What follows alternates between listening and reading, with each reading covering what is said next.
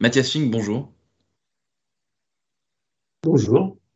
Alors, est-ce que vous avez une Madeleine de Proust physique à me raconter? Donc, on pourrait traduire ça par euh, une découverte scientifique, une petite ou une grande d'ailleurs découverte scientifique qui remonte à l'enfance.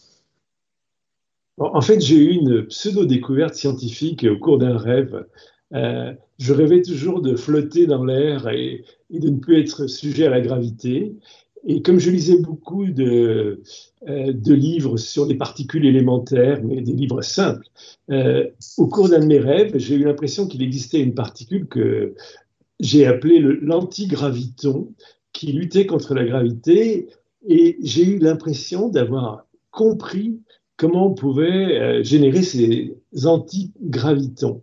Et en me réveillant, je me suis dit, ça y est, j'ai trouvé le truc. Et pas de chance, j'ai jamais réussi à retrouver l'idée. Et j'étais bien malheureux. J'ai toujours aimé flotter dans l'eau et dans l'air, mais je ne suis pas encore allé dans l'espace.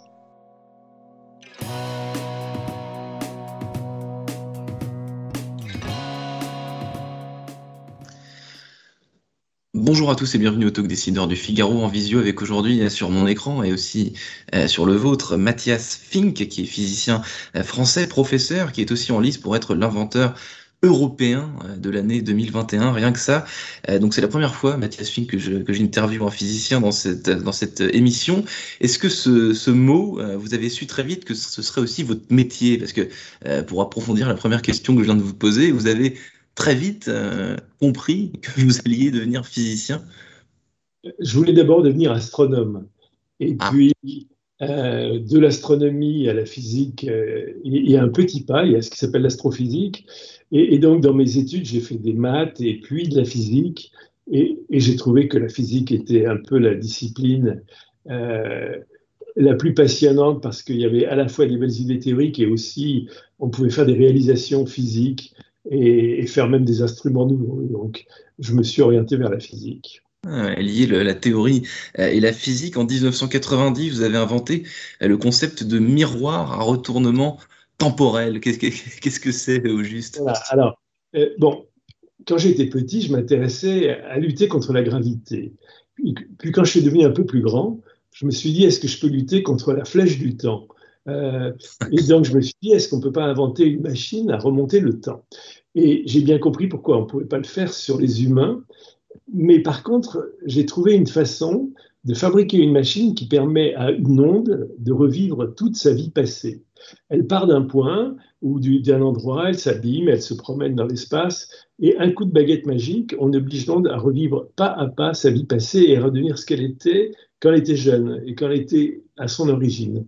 Et, donc j'ai inventé ce concept de miroir à retournement temporel et on en a fabriqué pour les ondes acoustiques, puis pour les ondes électromagnétiques. Et il y a beaucoup d'applications à ce concept de remonter le temps pour une onde. Remonter le temps, ça fait effectivement partie des, des fantasmes de, beaucoup de beaucoup euh, d'êtres humains. Euh, vous avez combien d'inventions à votre actif, Mathias Fink Vous diriez aujourd'hui les petites, les grandes, les, les, les, semi-inventions? En, termes de brevets, j'ai dû déposer à peu près 70 brevets. Euh, et et, donc, il y, a, des inventions en tout genre. Euh, la plupart portent sur, euh, bon, beaucoup portent sur les miroirs à retournement temporel, leurs applications pour les télécommunications, pour la médecine. Euh, j'ai aussi beaucoup de brevets dans le domaine de l'imagerie médicale, des radars, des sonars. Et je pense que le brevet qui intéresse l'Europe à l'heure actuelle, c'est un brevet que j'ai déposé avec un des jeunes chercheurs de mon labo, Michael Tanter, qui est un brevet sur une façon complètement nouvelle de faire de l'échographie ultrasonore et une façon de donner des images aux médecins qui leur permettent de diagnostiquer beaucoup mieux euh, l'apparition de cancer. Et, mais j'ai aussi beaucoup d'activités dans le domaine des télécoms pour la 5G, la 6G euh, et d'autres activités encore. Donc vous êtes un ingénieur finalement un peu euh, touche à tout, inventeur européen de l'année. Est-ce que ça vous flatte? Est-ce que les physiciens sont sensibles, Mathias Fink, au, prix, euh, euh, au, statut et aux récompenses? D'abord, je suis pas ingénieur, mais ça pas grave. mais ce prix, il, serait sympathique. Pourquoi? Parce que la France aujourd'hui est dans un état pitoyable au niveau de l'innovation. Euh, on, a des Français très forts qui ont plein d'idées, mais la plupart partent, ce que j'ai failli faire aussi N fois. Euh, le, dernier prix Nobel de médecine, c'est une Française, mais qui est en Allemagne à l'heure actuelle. Et montrer qu'en France, on invente encore, c'est important. Euh, au moment où on vient de voir qu'on n'a pas été capable de fabriquer un vaccin français rapidement, ça montre quand même qu'il y a encore pas mal de, de, gens capables de faire des inventions. Maintenant, il faudrait que ces inventions qui sont faites avec des brevets déposés d'abord en France et après étendus dans le monde entier, même quand on réussit à faire des belles startups à partir de ça, il faudrait que ça puisse devenir des grandes boîtes. Or, l'expérience est désastreuse. Toutes les ruptures technologiques qui sont nées de France euh, ont disparu dans les mains de pas mal de sociétés américaines ou chinoises. Trois des, sociétés qu'on a créées sont maintenant de ce genre. Et vous dites, Mathias Fick, que vous avez failli partir. Finalement, qu'est-ce qui vous a, qu'est-ce qui vous a convaincu de, de, rester? en, en 2004, on avait inventé donc ce nouveau principe d'imagerie euh, qui utilisait le retournement temporel et ce qu'on appelle les, vibrations du corps humain, les ondes de cisaillement. Et, donc on avait compris que c'était une, révolution euh, pour faire de l'échographie. Et, donc à ce moment-là, personne ne s'intéressait à nous. J'ai proposé aux deux grands Philips General Electric de faire cet appareil. Ils m'ont dit on n'ira pas là-dessus. Par contre, si vous venez aux États-Unis, euh, on poussera ça. Et donc, euh, j'étais prêt à partir à San Diego. L'université de San Diego m'avait proposé vraiment un, gros budget pour venir. On avait même choisi la maison dans laquelle on allait pas s'installer. Avec ma femme, Michael Tanter allait venir aussi, et on partait là-bas. Et on était écœurés parce qu'on ne trouvait aucune réponse en France. Et à la dernière minute, plusieurs Français qui étaient aux États-Unis, dont Jacques Souquet, qui dirigeait la recherche et le développement de Philips Medical System ont dit écoute, Mathias, plutôt que toi, tu partes aux États-Unis, nous, on est aux États-Unis depuis 20 ans, c'était le cas de Jacques Souquet, hmm. et on va revenir à toute une bande d'ingénieurs. Et ils sont revenus à 10 Français d'Amérique qui travaillaient tous dans le domaine des ultrasons pour venir créer, à partir de, notre, de nos brevets, une société à Aix-en-Provence qui s'appelle Supersonic Imagine. Et, et, hmm. donc, ce qui a fait qu'on n'est pas parti, c'est qu'on a réussi à convaincre des Français qui étaient partis de revenir. Et on s'est dit, on aura la masse critique pour faire quelque chose en France, parce qu'on voulait recréer un grand de l'imagerie médicale en France. Hmm. Mais on avait oublié à ce moment-là qu'on était en France. Et que faire un grand dans une thématique qui n'est pas défendue par l'État, c'est très dur.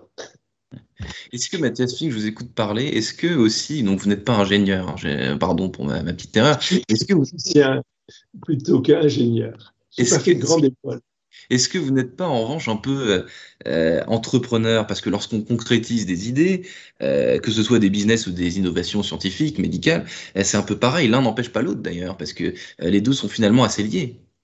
Alors, je ne suis pas un entrepreneur, je suis ce que moi j'appelle un inventeur du public je suis professeur à l'école physique-chimie. Avant, j'étais professeur à l'université.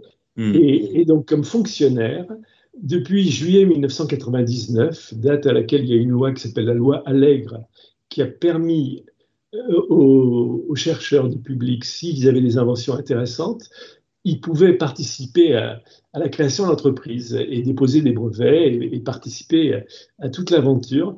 Et, donc, moi, j'ai poussé la création de six startups qui ont en gros 450 personnes maintenant dans différents domaines, euh, sachant que ce n'était pas moi l'entrepreneur. Je trouvais des gens capables d'être des entrepreneurs parce que je sais que moi, je sais à la rigueur faire des inventions, mais je ne sais pas diriger une société et surtout pas industrialiser et commercialiser un produit. Donc, si on comprend ça, euh, ça marche mieux. Euh, c'est très dur qu'un chercheur du public devienne un vrai entrepreneur. Il y en a très peu qui ont eu la, double bosse, euh, celle de l'invention et celle de la pratique commerciale et, des combats qui sont un peu différents des combats des chercheurs. Chacun son, son, métier euh, finalement dans, dans, une certaine mesure. Euh, vous êtes également membre de la commission innovation 2030, Mathias Fink. Euh, la prospective, est-ce que c'est fiable? Parce que de nos jours, on voit beaucoup de personnes qui sont qui se proclament futurologues, qui, qui disent que dans, dans tel nombre d'années il y aura ça, dans tel on, fera ça, etc. Qu'est-ce que vous en pensez vous de la prospective? C'est souvent très faux d'ailleurs. On, on se rend compte que les prospectivistes se trompent quasiment tout le temps je pense qu'on n'imaginait pas du tout ce qu'Internet et, ce que les réseaux sociaux allaient créer comme euh, nouveau monde. Euh, je, pense qu'on est toujours en retard d'un métro au niveau de la prédiction. Euh, ce que je crois le plus important pour une commission innovation 2030 et tout, c'est de sentir quelles sont les ruptures technologiques sur lesquelles il faut investir. Maintenant, ce qu'elles deviendront, par exemple, la discussion sur la 5G aujourd'hui, mmh quelles sont les nouvelles habitudes que la 5G engendrera? Euh, Quelle sera euh, l'industrie du futur, les usines du futur qui exploiteront la 5G Quand la 6G arrivera, qu'est-ce qui va se passer? Et, ça, je crois qu'il faut être relativement humble. Il y a énormément de choses auxquelles on ne s'attend pas. Euh, et en particulier, on, voit, quoi, moi qui suis un, vieux schnock maintenant de 75 ans, on voit que euh, la jeune génération qui est formatée par les réseaux sociaux ne raisonne plus comme euh, notre ancienne génération. Et, je crois honnêtement que c'est arrivé sans que personne ne s'en rende compte. Et, et, donc, bon, il faut parier sur le futur, il faut tâcher de ne pas gaspiller l'énergie, euh, d'être optimal, mais une société où l'information s'échange très vite, on ne sait pas ce qui peut naître encore de ça. Et il y a beaucoup de bonnes choses qui vont naître de ça. Euh, regardez, on arrive à faire du télétravail et, des visioconférences. Si on n'avait pas eu ça pendant le confinement, on, serait devenus tous des cadavres et, ça aurait été épouvantable. Et donc, c'est des choses qu'on n'avait pas vraiment imaginées, mais tant mieux, c'était là. Euh, et bon, il y a donc je crois. Alors, j'aime bien la science-fiction, mais honnêtement, euh, il faut y croire, mais qu'à moitié. Euh, par contre, ce qu'il faut, c'est comprendre quelles sont les ruptures technologiques qui sont en train d'arriver. Et, si on voit qu'on peut les aider à aller plus vite, il faut le faire. Mais euh, ce n'est pas la même chose que de prévoir ce que va être l'avenir en 2030. les, prospectivistes ont des bâtons dans les roues qui, n'imaginent euh, même pas. Dernière question, Mathias. Euh, Fink, euh, on a parlé justement de, de, technologie, euh, de vitesse aussi, la vitesse euh, incroyable avec laquelle certaines, certaines sociétés ont, réussi à concevoir, à créer un, vaccin. Est-ce qu'en médecine, en sciences et en physique, on invente, on crée aussi vite que dans la tech, justement? Mais, Bon, on peut créer très vite. la mise au point du vaccin par BioNTech euh, le jour où ils s'y sont mis à partir du code que leur avaient envoyé les Chinois pour expliquer euh, ce qu'il devait y avoir dans l'ARN messager, euh, ils ont, en trois semaines, ils ont mis au point le système.